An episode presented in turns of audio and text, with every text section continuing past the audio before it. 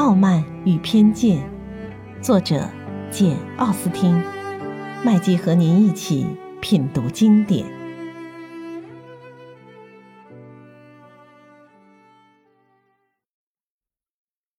第六十三章。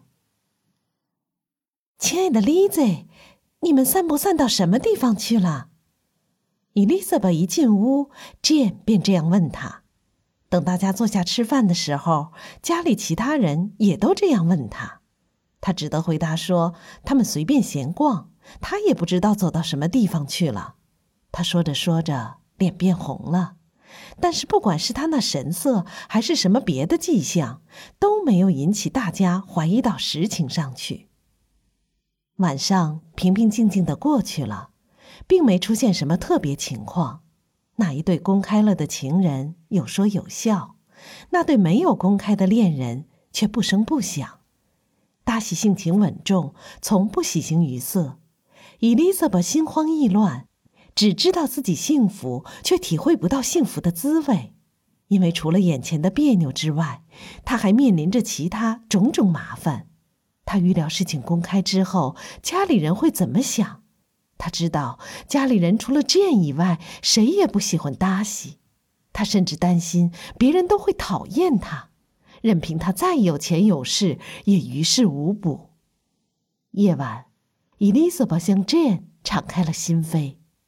虽说贝尼的小姐一向并不多疑，可这一次却断然不肯相信。你在开玩笑，丽子，这不可能。答应嫁给达西先生？不不，你休想骗我！我知道这不可能。啊，一开头就这么不信！你是我唯一可信赖的。要是你不相信我，那就没有人会相信我了。可我真不是开玩笑，我说的都是实话。他仍然爱着我，我们已经许定了终身。剑拿怀疑的目光看着他。哦，李子，这不可能！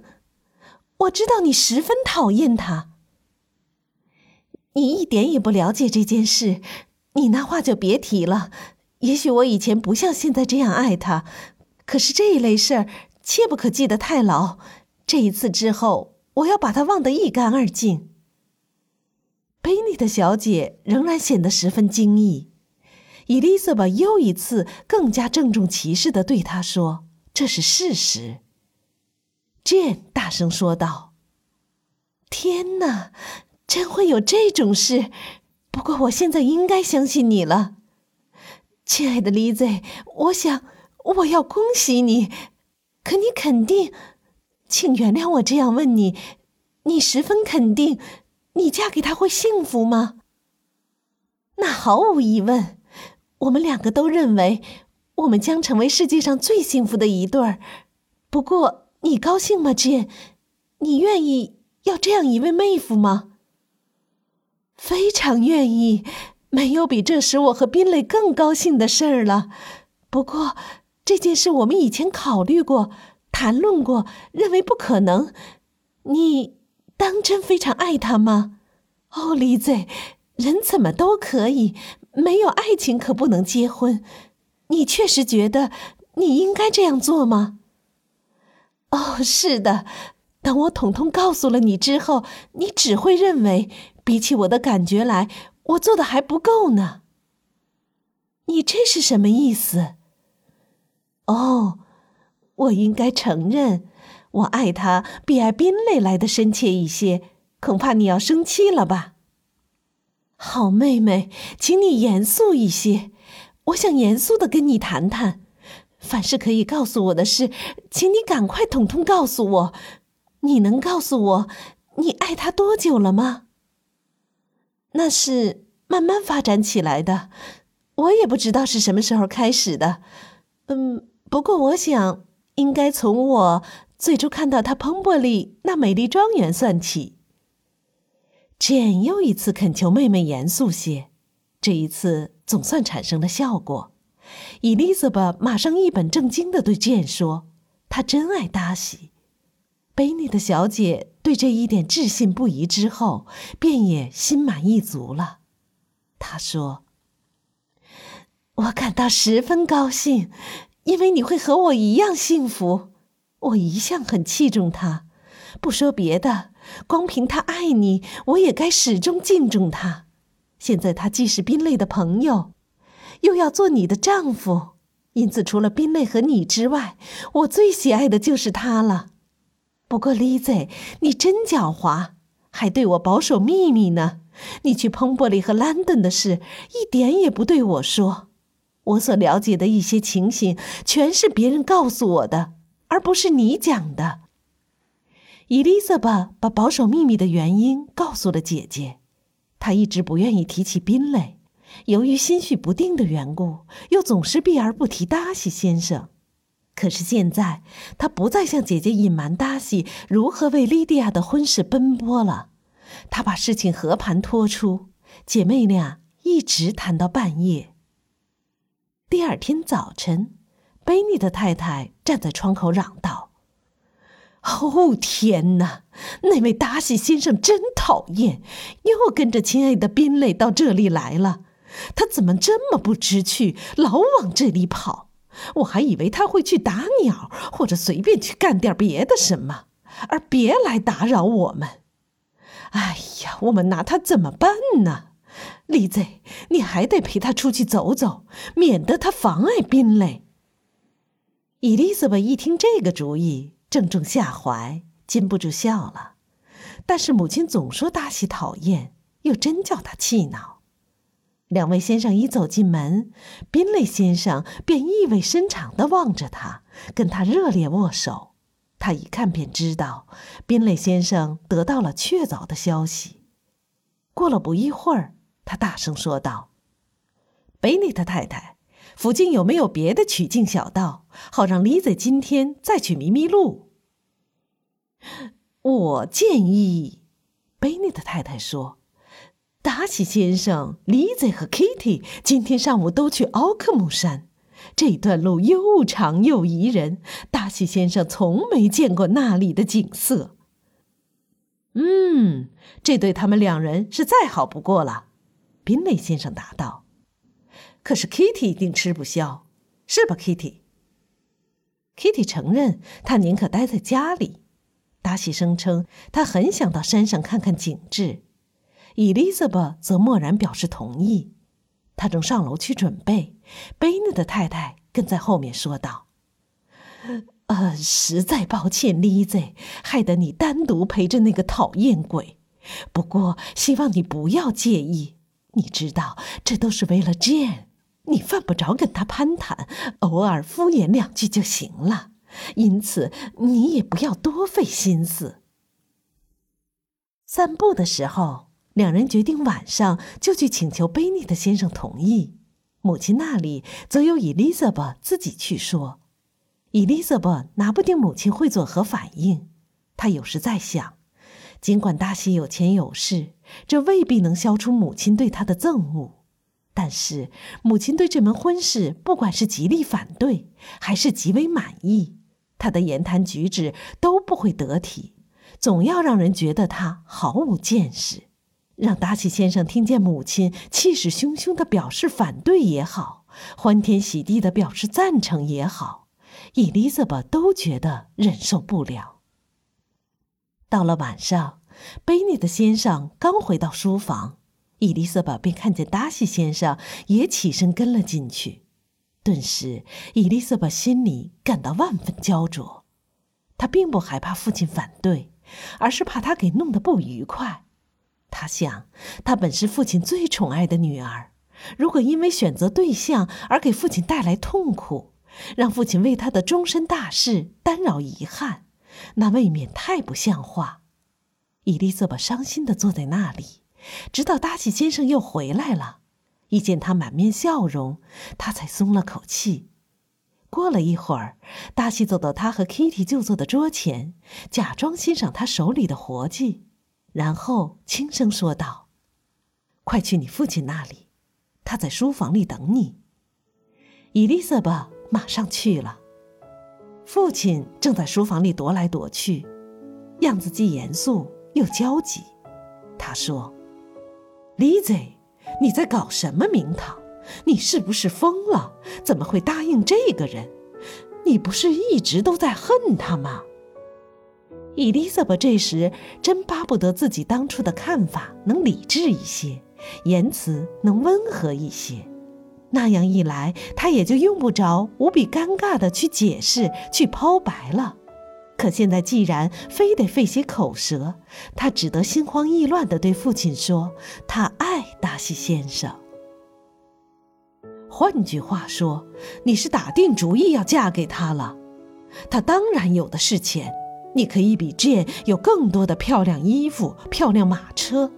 可这些东西会使你幸福吗？你除了认为我不爱他，还有别的什么反对意见吗？丝毫没有。我们都知道他是个高傲、讨嫌的人。不过，只要你真喜欢他。这也无关紧要。伊丽莎白眼里噙着泪花，答道：“我喜欢他，我真喜欢他，我爱他。他并不是傲慢的不合道理，他可爱极了。你不了解他的真正为人，因此，我求你不要用那样的言辞谈论他，免得让我伤心。丽子，我已经应允他了。”像他这样的人，只要蒙他不弃，有所要求，我当然绝不敢拒绝。如果你已经决定要嫁给他，我现在也应允你了。不过，我还是要劝你重新考虑一下。我了解你的脾气，丽子，我知道，除非你真正敬重你的丈夫，除非你认为他高你一筹，否则你就不会觉得幸福，也不会觉得体面。你是那样活泼聪慧，要是嫁给个不般配的丈夫，那是极其危险的，你很难逃脱丢脸和悲惨的下场。孩子，别让我伤心的看着你瞧不起你的终身伴侣，你可不要糊里糊涂的。伊丽莎白变得更加激动，回答也非常认真，非常严肃。他再三表明，达西先生确实是他选择的对象，说他是渐渐对他敬重起来的，说他确信达西对他的感情也不是一朝一夕形成的，而是经受了好多个月悬而未决的考验。后来还津津乐道地列数了达西的种种优良品质，最后终于打消了父亲的疑虑，心甘情愿地赞成了这门婚事。等女儿讲完了，他便说道：“好孩子，我没有意见了。如果真是这样，他倒配得上你，丽 Z。我可不愿意让你嫁给一个与你不相配的人。”为了使父亲对达西先生有个完满的印象，伊丽莎白又说起了她自告奋勇搭救莉迪亚的事情。父亲一听，大为惊奇。今天晚上真是奇迹迭出啊！这么说来，全靠达西先生鼎力相助了，捏合了这门亲事，拿出钱来替那家伙还债，还给他找了个差事。这再好也没有了，这就省了我好多麻烦，好多钱。假如事情是你舅舅干的，我就一定非要还他不可。不过，这些陷入狂恋的年轻人总是自行其事。我明天就提出还他钱，他会慷慨激昂的大吹大擂，声称他如何爱你，这样事情就了结了。他随即记起几天前他念考尼斯先生的那封信时，伊丽莎白有多么局促不安。他取笑了伊丽莎白一阵之后，终于放他走了。伊丽莎白刚要走出屋，他又说：“要是有年轻人来向 Mary 和 Kitty 求婚，就让他们进来好了，我正闲着呢。”伊丽莎白心里一大块石头这才算落了地。她在自己房里沉思了半个钟头之后，倒能比较镇定地来到众人中间。事情来得突兀，一时还高兴不起来。不过这个夜晚还是平平静静的过去了，再也没有什么大不了的事情需要担忧了，终究会产生一种安然自得、亲密无间的适意感。晚上母亲去梳妆室的时候，伊丽莎白也跟了进去。她把这条重大新闻告诉了母亲，结果大大出乎意料。贝尼的太太乍听到这条消息，只是静静地坐着，一句话也说不出。虽说贝尼的太太遇到对家里有好处的事，或者有人来向女儿求爱之类的事，反应向来都不迟钝，但是这次硬是迟疑了半天，才听懂了女儿的话。他最后终于清醒过来，在椅子上坐立不安，忽而站起来，忽而又坐下，忽而诧异。忽而又为自己祝福。哦天哪，老天保佑！只要想一想，哦天哪，达西先生，谁会想到啊？真有这回事吗？哦，我的心肝梨子，你就要大富大贵了！你会有多少零用钱？多少珠宝？多少马车啊？这就差远了，简直是天上地下。我真高兴，真快活，多么可爱的一个人，那么英俊，那么魁梧。哦，亲爱的丽子，我以前那么讨厌他，请代我向他赔罪，但愿他不计较。亲爱的丽子，城里有座住宅，家里琳琅满目，三个女儿出嫁了，每年有一万镑的收入。哦天哪，我会怎么样啊？我要发狂了！这番话足以证明他完全赞成这门婚事。伊丽莎白庆幸的是，母亲这些信口开河的话只有她一个人听见。过不了多久，她便走开了。但她回到自己房里还不到三分钟，母亲又赶来了。母亲大声叫道。哦，我的宝贝儿，我脑子里光想着这件事。每年有一万镑的收入，可能还要更多，阔得像王宫一般。还有特许结婚证，你当然应该凭特许结婚证结婚。不过，我的宝贝儿，快告诉我，大西先生最爱吃什么菜，我明天就做给他吃。这是个不祥之兆。看来母亲又要在那位先生面前出丑了。伊丽莎白觉得，她虽然确信自己已经赢得了达西最热烈的爱，而且也得到了家人的同意，但事情还有不尽人意的地方。不过，出乎她意料的是，第二天进展的倒挺顺利。原来，多亏贝内的太太对未来的女婿还有些敬而远之，不敢贸然跟他说话。只能向他献点殷勤，恭维一下他的远见卓识。伊丽莎白高兴地发现，父亲也在尽力地跟达西先生亲近。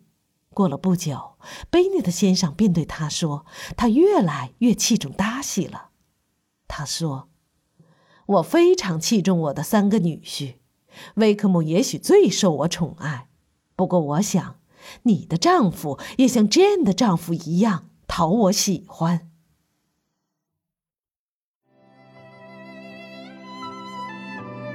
品读经典，体味人生，欢迎订阅收听。